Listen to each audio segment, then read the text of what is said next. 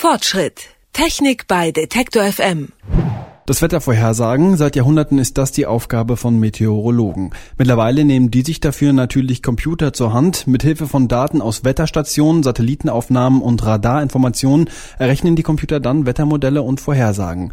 Die können wir dann am Ende auf unserem Computer oder Smartphone anschauen mithilfe von Wetter-Apps. Ob diese Vorhersagen am Ende stimmen, das ist allerdings fraglich. Woran das liegt, kann mein Kollege Merten Waage erklären. Hallo Merten. Hallo.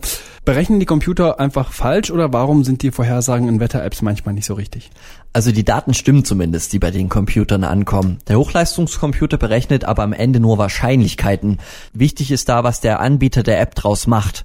Will er möglichst genau arbeiten oder eben nur Wahrscheinlichkeiten ausspucken? Du kennst das wahrscheinlich schon oft bei so Angaben mit, es könnte zu so und so viel Prozent regnen. André Kramer ist Redakteur beim Fachmagazin CT und hat zahlreiche Wetter-Apps auf ihre Genauigkeit getestet. Seiner Meinung nach sind solche Prozentangaben irreführend. Wenn da steht 50 Prozent Regenwahrscheinlichkeit, dann packt man schon mal einen Schirm ein und geht davon aus, dass es regnen wird. Das bedeutet aber nur, dass es in der Vergangenheit in fünf von zehn Fällen mit vergleichbaren Gegebenheiten Regen gegeben hat. Und das ist erstmal nur eine Aussage, es hat geregnet, Punkt. Wie dieser Regen aussieht, ist damit noch gar nicht berührt. Also es kann ein Tropfen runterkommen, dann ist die statistische Gegebenheit Regen erfüllt oder es kann komplett durchschütten wie aus Eimern eine ganze Stunde lang, dann ist es auch erfüllt. Deswegen bringt laut Kramer nur ein Regenradar in der App wirklich etwas. Dort sieht man dann genau, ob und wie stark der Regen eintreten könnte. So ein Radar ist also schon mal ein Qualitätsmerkmal. Das kennt man jetzt vielleicht das Problem, dass die Temperatur aber auch nicht so richtig zu stimmen scheint in diesen Apps. Äh, das sollte doch eigentlich relativ leicht mittlerweile zu berechnen sein, oder? Na, das Wetter ist natürlich komplex. Die Temperatur ist abhängig vom Luftdruck, von der Bewölkung, Wind, Jahreszeiten und noch jede Menge anderer Faktoren. Allerdings hast du schon recht, dass die Temperatur zumindest in einem gewissen Zeitraum stimmen sollte. Wie gut die sich vorhersagen lässt, das hängt tatsächlich davon ab, welche App benutzt wird. Nehmen wir einfach mal die vorinstallierte App auf dem Smartphone. Im Hintergrund werden diese Apps meist mit kostenlosen Daten gefüttert. Da spielt die Auflösung eine Rolle, also welchen Bereich sich das System dahinter genauer anschaut auf der Wetterkarte. Innerhalb der Berechnungen kann man nämlich sogenannte Wetterpunkte setzen. Das klingt jetzt erstmal kompliziert, bedeutet aber einfach nur, wie grob oder fein gemessen wird. Angenommen, wir haben Berlin und Potsdam als Punkte, die Städte liegen ja auch relativ nah beieinander, da ist es wahrscheinlicher, dass beide dasselbe Wetter haben. Würde man aber Köln und Berlin als Punkt zusammenfassen, dann wird die Vorhersage äußerst ungenau. Und solche höheren Auflösungen kosten dann eben Geld. Eben je detaillierter es wird, desto mehr kostet es. Jetzt hast du schon die Wettermodelle angesprochen. Das sind ja dann sozusagen die Vorhersagen, die getroffen werden. Wie genau können die denn sein oder haben die einfach auch noch Fehler? Die Modelle sind zurzeit schon sehr genau. Die Systeme werden ja auch immer besser. André Kramer von CT hat dafür folgende Faustregel. Also man hat früher mal gesagt, zwei Tage im Voraus kann man relativ verlässlich das Wetter vorhersagen. Jetzt mit aktuellen Großrechnern ist da schon ein bisschen mehr möglich. Also fünf bis sechs Tage kann man schon einigermaßen verlässlich das Wetter vorhersagen.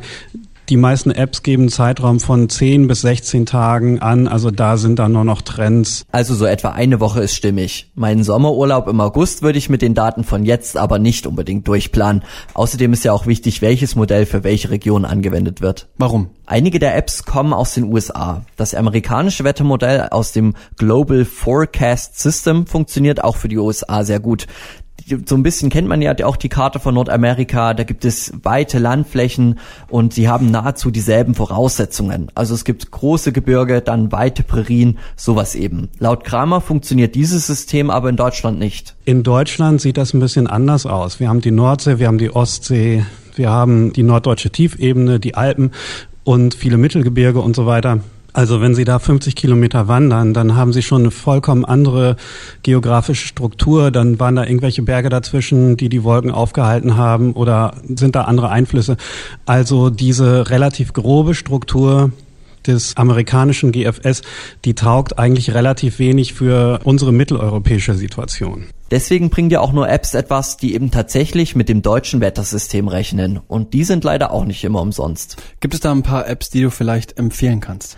Da kann ich auch nur auf Kramer verweisen. Er hat sich nämlich hingesetzt und über Wochen die Temperaturvorhersage der Apps aufgeschrieben und dann mit den wirklichen Temperaturen am jeweiligen Tag verglichen. Er konnte für Deutschland zwei Favoriten ausmachen. Die eine heißt Wetter Online, die andere heißt Weather Pro.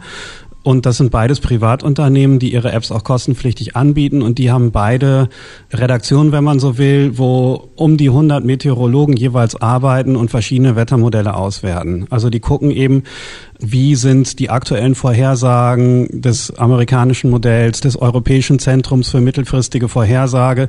Und die schauen dann eben so, okay, welche Wolkenbewegungen sehen die voraus und welche Wolkenbewegungen passieren gerade tatsächlich? Und dementsprechend wird mal das eine, mal das andere Modell für die Vorhersage favorisiert, also die irren sich natürlich auch manchmal.